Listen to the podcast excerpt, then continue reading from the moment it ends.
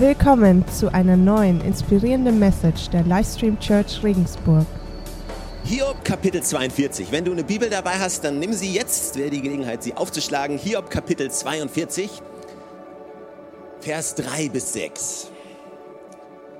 Dort steht, wer ist es, der den Ratschluss verhüllt ohne Erkenntnis? So habe ich denn meine Meinung mitgeteilt und verstand doch nichts, Dinge, die zu wunderbar für mich sind und die ich nicht kannte. Höre doch, und ich will reden. Ich will dich fragen und du sollst es mich wissen lassen. Vom Hören sagen hatte ich von dir gehört. Jetzt aber hat mein Auge dich gesehen. Darum verwerfe ich mein Geschwätz und bereue in Staub und Asche. Vers 5 nochmal. Vom Hören sagen hatte ich von dir gehört. Jetzt aber hat mein Auge dich gesehen.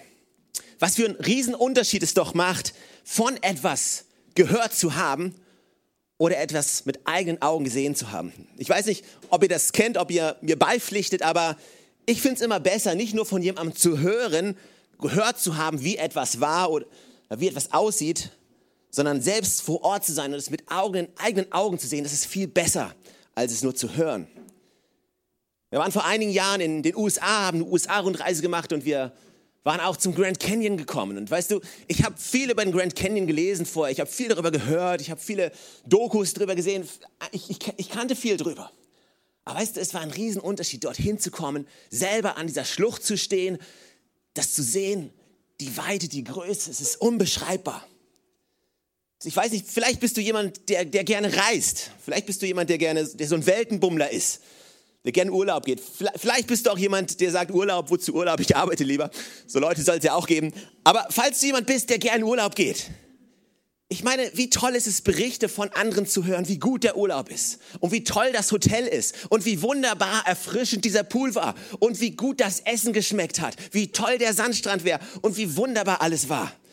Aber es ist nichts vergleichbar mit dem Moment, wo du selber in diesem Hotel bist, selber vor diesem Pool stehst und hineinspringen kannst, selber mit eigenen Augen sehen und erleben kannst. Wer hört lieber von einem tollen Urlaub oder wer hat einen tollen Urlaub? Ganz im Ernst. Weißt du, wenn, wenn ich mir Urlaubsseiten anschaue, weißt du, im Internet oder du läufst durch die Stadt und durch die Fußgängerzone und in jeder Fußgängerzone, da hat es immer so ein Reisebüro und die haben richtig schöne Bilder von Sandstränden, besonders dann, wenn es kalt ist. Und ich meine, wir lieben diese Bilder. Aber wie viel besser ist es nicht nur die Person auf dem Bild zu sein, sondern vor Ort zu sein. Selber vor Ort zu sein, mit eigenen Augen zu sehen. Also ich, ich liebe Pools. Ich bin absoluter Pool-Fan. Ich weiß, ich weiß selber gar nicht, was dieses ganze Gehabe mit Sandstränden immer auf sich hat. Die sehen zwar romantisch aus, ja, die sehen romantisch aus, aber Sand klebt. Und dann bist du an diesem Strand und dann kommst du zurück ins Hotel und alles ist voller Sand deine Tasche, dein, alles, du, du hast hoch, äh, du warst vorsichtig, ja, aber dann kommt ein Windstoß und äh, alles voller Sand. Und dann hast du diese blöden Badelatschen, die so wunderbar cool aussehen, aber die total unbequem sind und die so zwischen dem großen C und ich, ich weiß nicht, kennt ihr die? Dann, da hattest du wolltest Budget sparen und hast du einen genommen für einen Euro, total unbequem. Und dann hast du Sand dazwischen, das reibt dann und alles wird wund und dann kommst du an den Strand und da ist Salzwasser und Warum dieses ganze Getue, wenn es doch Hotelpools gibt, wo du einfach hingehen kannst, wo es keinen Sand gibt? Okay, wenn ich wählen kann zwischen Pool und Strand, ich gehe mal an Pool. Ich weiß, ich bin langweilig. Es soll Leute geben, die nicht mit mir übereinstimmen. Aber weißt du, danke. Aber weißt du, selber vor Ort zu sein, selber vor Ort zu sein. Meine Kinder, wir waren vor zwei, drei Jahren, waren wir zum ersten Mal zusammen mit der ganzen Gruppe im Familienurlaub in Italien. Und es war, war ein super Familienurlaub, war toll.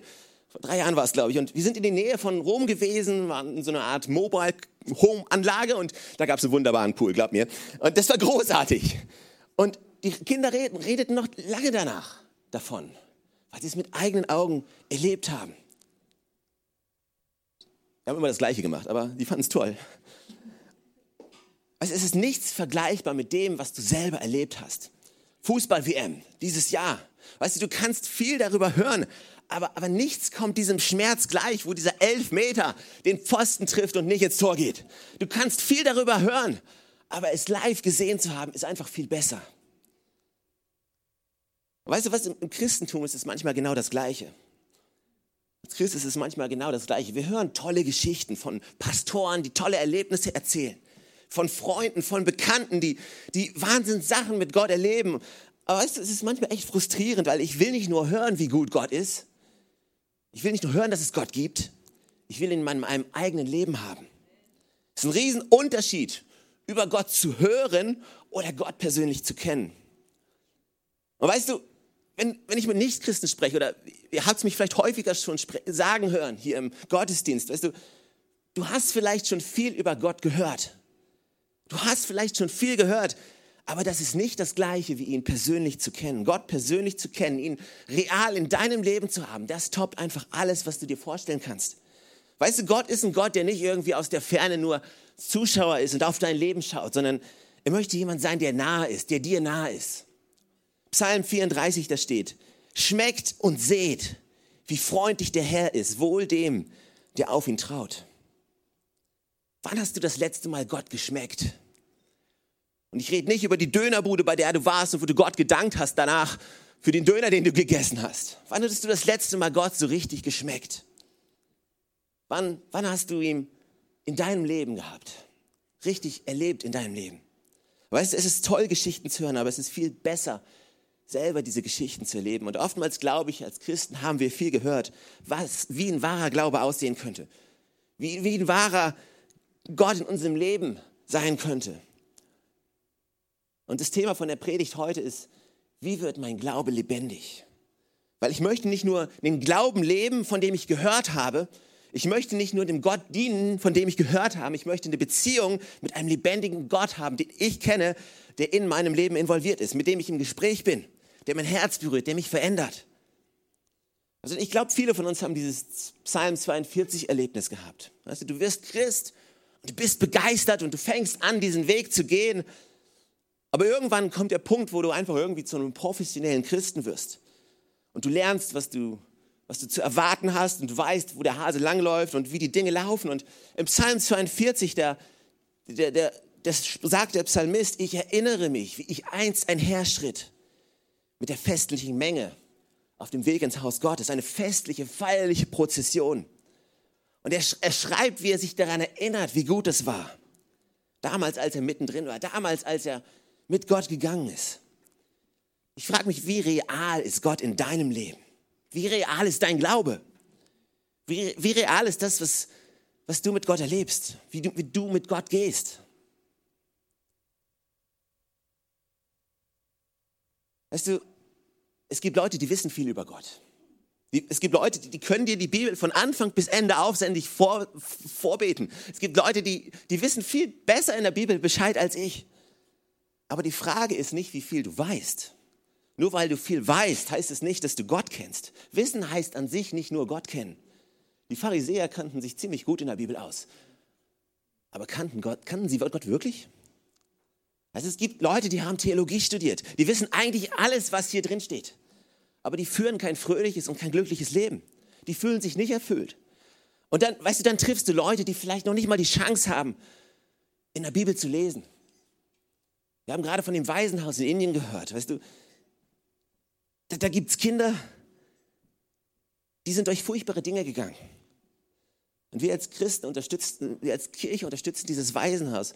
Wir möchten Kindern ein neues Zuhause geben, die einfach sonst keine Zukunft haben. Und da sind Kinder, die haben in ihrem Leben vielleicht noch nie eine Bibel in der Hand gehabt. Die sind vielleicht ganz frische Christen. Die haben auch vielleicht noch nicht so viel Wissen, aber die haben hautnah erlebt, was es heißt, Gott zu kennen, Gott in seinem Leben zu haben. Und, und du hörst das, du siehst das und du denkst dir, wow, die haben vielleicht Gott noch nicht, die haben nicht das Wissen, aber die haben Gott geschmeckt. Und weißt du, ich, ich weiß nicht, wie es dir geht. Vielleicht bist du schon lange Christ und vielleicht geht es dir wie mir. Weißt du, ich, ich, war lange Christ, ich war auf vielen Freizeiten, auf vielen Jugendtagungen, auf, auf vielen Jugendkonferenzen und, und das, was du hörst, sind ja immer da, das sind immer so Zeugnisse. Und dann kommen Leute auf die Bühne, die haben die krassesten Zeugnisse, echt krass, drogenabhängig, fast gestorben, Alkohol, übel und dann Gott begegnet und dann, wupp, alles anders. Alles super. Und du denkst dir, wow, was ein Zeugnis. Und dann schaust du dir dein eigenes Leben an und denkst dir, wow, boah, war schon immer Christ, schon immer in die Kirche gegangen. So ein Mist, war noch nie alkoholabhängig. Hey, du bist, äh, aber ganz im Ernst, es ist doch manchmal so. Und ich denke mir, hey, wenn du, du warst ein Leben lang Christ, du hast das beste Zeugnis, was irgendjemand nur hat. Du hast so viel zu erzählen, mehr als jeder andere. Die Frage ist nur, ist Gott wirklich real in deinem Leben oder ist Gott irgendeine philosophische Idee, sowas Theoretisches oder irgendwas, was du tust? Oder ist er wirklich lebendig?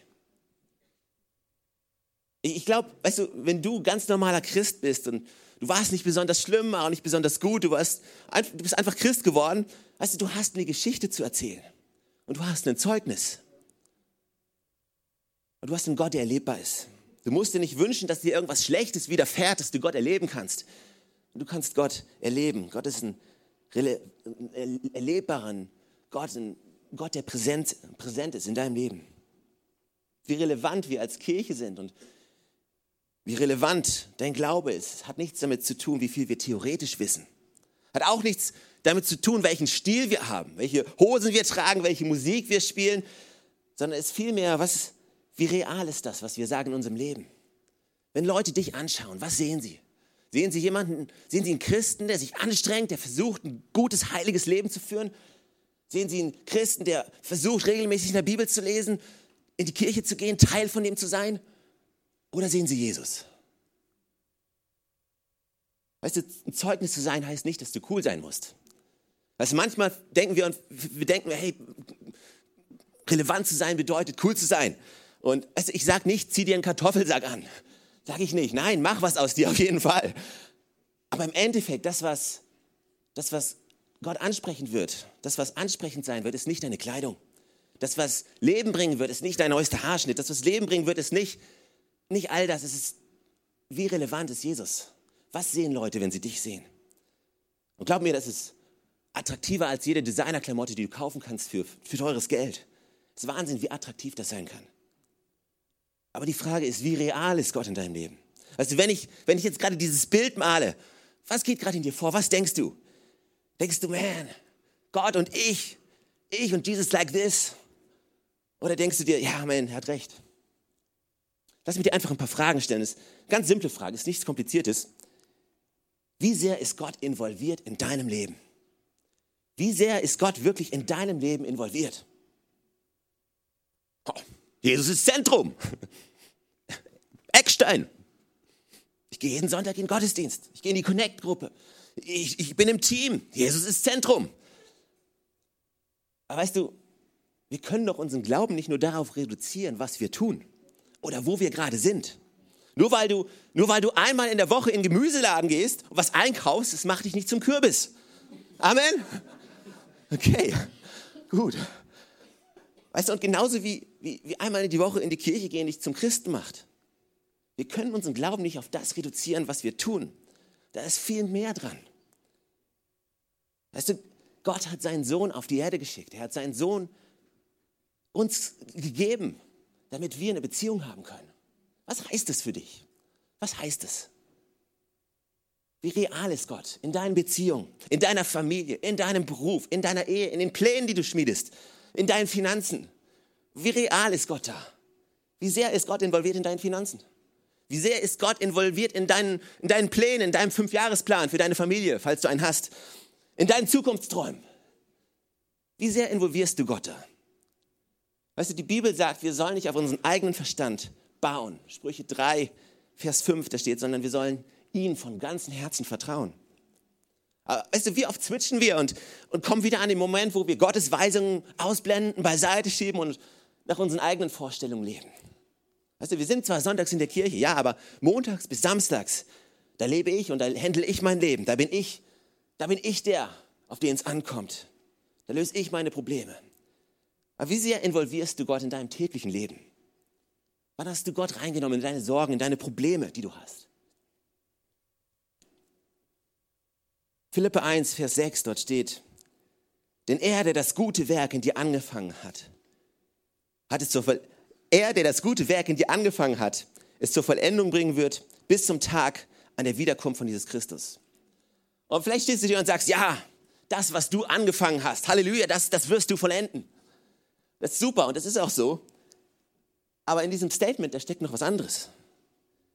Wenn, wenn Jesus oder wenn Gott sagt, ich werde dich vollenden an dem Tag, an dem Jesus wiederkommt, oder bis zu dem Tag hin, das heißt auch, dass du jetzt, dort wo du gerade sitzt, dort wo du gerade bist, dass du nicht vollkommen bist. Was ist das Gegenteil von vollkommen? Unvollkommen. Du bist unvollkommen. Du hast nicht alles, was du brauchst. Du weißt nicht alles, was du brauchst. Du, du bist nicht alles, was du sein könntest. Das heißt, du bist komplett unvollständig. Aber das Gute ist, dass der, der vollständig ist, in uns am Leben ist. Und im Kolosserbrief, wir hatten die letzten zwei Wochen über Kolosserbrief was gehört. Und ich möchte dich einfach nochmal ermutigen, wenn du ein Buch lesen willst in der Bibel, nimm den Kolosserbrief. Und im Kolosserbrief, Kapitel 2, Abvers 2 bis 3, da steht, es geht mir darum, dass ihr gestärkt und ermutigt werdet, sagt Paulus, und dass ihr in Liebe zusammenhaltet. Dann werdet ihr eine tiefe und umfassende Erkenntnis erlangen, ein immer größeres Verständnis für das Geheimnis Gottes. Christus selbst ist dieses Geheimnis. In ihm sind alle Schätze der Weisheit und der Erkenntnis verborgen. Also in Jesus Christus selber. Auch wenn wir nicht vollkommen sind.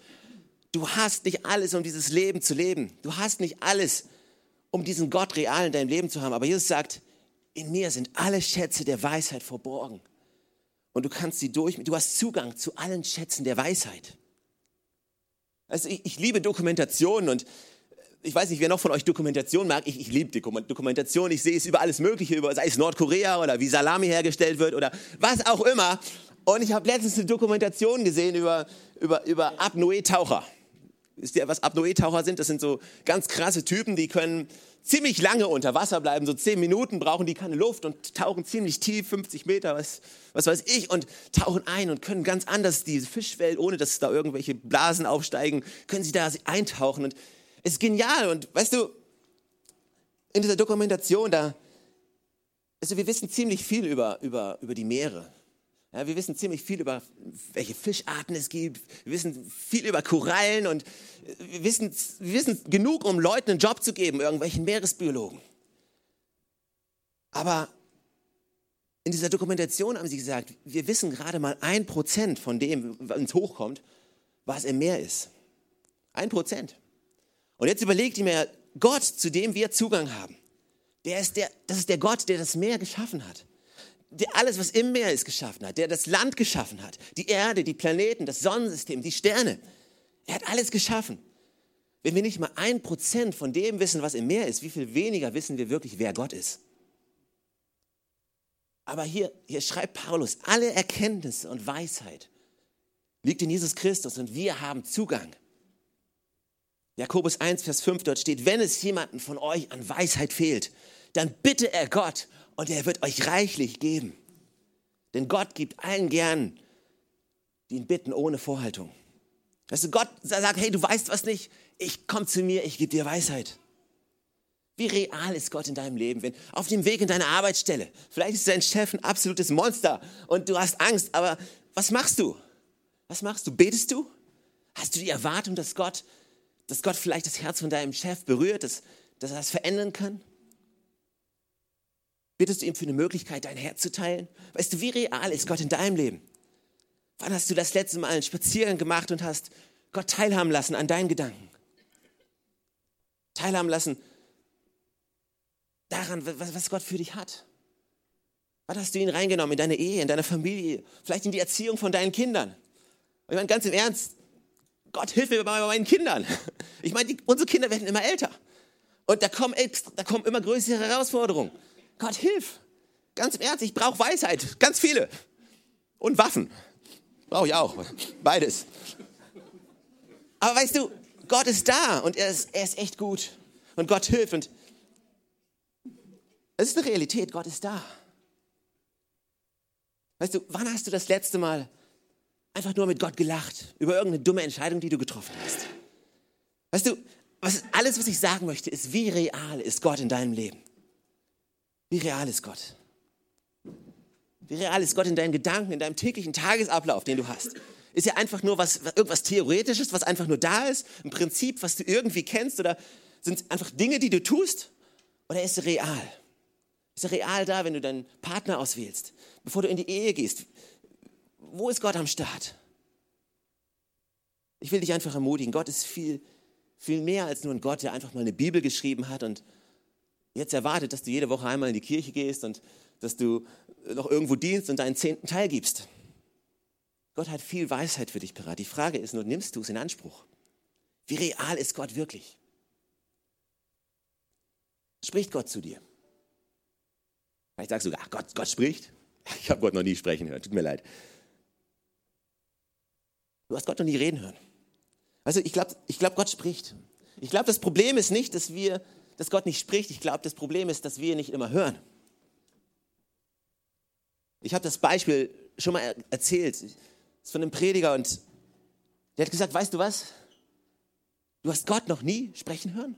Laut, mit einer, mit einer hörbaren Stimme? Also, wie cool wäre das, wenn, wenn Gott kommt und sagt, Hallo. Keine, keine Ahnung, wie, ob seine Stimme tief oder hoch ist. Keine Ahnung. Vielleicht hat er Akzent, weiß nicht. Oder? Keine Ahnung. Aber wie, dem auch sei, wie genial wäre das, wenn, wenn Gott auf einmal laut zu dir spricht? Er hat gesagt, weißt du was, du wünschst dir, dass Gott laut zu dir spricht? In einer hörbaren Stimme? Weißt du was, dann, dann nimm die Bibel und lese sie laut vor. Dann hörst du Gott. Und ich finde den Gedanken so cool, weißt du, Gott hat schon zu uns gesprochen. Hier steht alles drin. Aber die Frage ist einfach, was ist das? Was ist das hier? Ist das, ist das ein Gesetz? Ist das ein Buch mit irgendwelchen Kapiteln, irgendwelchen schlauen Sprüchen, irgendwelchen biblischen Prinzipien, irgendwelchen Regeln? Oder ist das Buch hier Leben? Das ist Weisheit. Was in dein Leben reinspricht, in deine Situation. Was ist das Ganze hier für dich? Ist es nur ein Buch, irgendein Buch mit einem goldenen Einband, das im Regal steht, wo du denkst, ah ja, so ein dickes Buch einmal im Jahr durchlesen, huh, schaffe ich nicht. Bibelleseplan, irgendwie einhalten, schwer für mich. Weißt du, ich, lese ziemlich viel in der Bibel. Kommt irgendwie mit meinem Job, aber ich, ich, lese meine in der Bibel und manchmal denke ich mir, ich lese eine Stelle und ich denke mir, was, was Gott willst du mir damit sagen? Hast du eine andere Bibelstelle für mich? Aber dann fängst du an, darüber nachzudenken und Gott zu fragen. Und es ist erstaunlich, wie Gott wirklich durch dieses Buch zu dir reden kann. Nimmst du Gott in dein Leben rein? Ich möchte euch noch eine Bibelstelle zum Schluss geben. Und ich, ich weiß, es ist eine sehr einfache Predigt, aber ich möchte einfach, dass du diesen Gott mitnimmst in dein Leben. Dass er erlebbar ist, dass es ein realer Gott ist, dass es nicht irgendwas Theoretisches ist, was, was einfach nur so da ist und was du als Routine irgendwie abarbeitest sondern Gott in deinem Leben zu haben, ist ein Abenteuer, jeden Tag. Erste Könige, Kapitel 19, ist eine Geschichte von Elia, wie Elia Gott trifft. Und er steht, da sprach er, also Gott spricht, stell dich auf den Berg vor den Herrn und siehe, der Herr ging vorüber. Da kam ein Wind, groß und stark, der die Berge zerriss und die Felsen zerschmetterte vor dem Herrn her. Der Herr aber war nicht in dem Wind. Und nach dem Wind ein Erdbeben. Der Herr aber war nicht im Erdbeben. Und nach dem Erdbeben ein Feuer, der Herr aber war nicht im Feuer. Und nach dem Feuer der Ton eines leisen Wehens. Und es geschah, als Elia das hörte, verhüllte er sein Gesicht mit seinem Mantel, ging hinaus und stellte sich in den Eingang der Höhle. Und siehe, eine Stimme geschah. Elia, was tust du hier? Weißt du, Gott war nicht im Sturm, war nicht im Feuer, er war nicht im Erdbeben. Aber so ein leises Wehen, da war Gott. Also Gott spricht. Die Frage ist, hören wir an den richtigen Stellen? Hörst du an den richtigen Stellen? Oder erwartest du überhaupt noch, dass Gott zu dir spricht? Gott spricht. Gott möchte dir Weisheit geben. Das ist eines meiner Gebete, die ich bete, ist, Gott, gib mir Weisheit, gib mir Weisheit. Ich brauche Weisheit. Jeden Tag in meinem Leben. Ich brauche Erkenntnis darüber, was es heißt, was du getan hast. Was, was es heißt, was Jesus getan hat. Weißt du, und in jedem von uns hat Gott etwas reingelegt. Etwas Großartiges. Und ich habe hier ein Auto mitgebracht. Von meinen Kindern und es ist ein großartiges Auto, es ist ein Porsche. Und weißt du, genauso großartig wie dieser Porsche ist, bist du noch viel großartiger. Aber weißt du, dieses Fernsteuerauto hat einen großen Nachteil. Es wurde geschaffen, dafür ein Fernsteuerauto zu sein. Nur sind keine Batterien drin. Und so ist es mit dir. Wenn du ein Leben ohne Gott führst, dann hast du alles, was du das Leben, was du im Leben brauchst, um dieses Leben zu führen, aber du lebst das Leben nicht. weil etwas Entscheidendes fehlt. Und wir als Kirche möchten dir das weitergeben. Wir möchten, dass du das, was Gott in dein Leben gelegt hat, dass du es nimmst und dass du zur Vollendung bringst, dass du mit Jesus zusammen dieses Leben lebst. Weil nur mit ihm zusammen du letztendlich diese Bestimmung, die auf deinem Leben liegt, füllen und ausfüllen kannst. Das wünsche ich jedem Einzelnen von uns. Amen.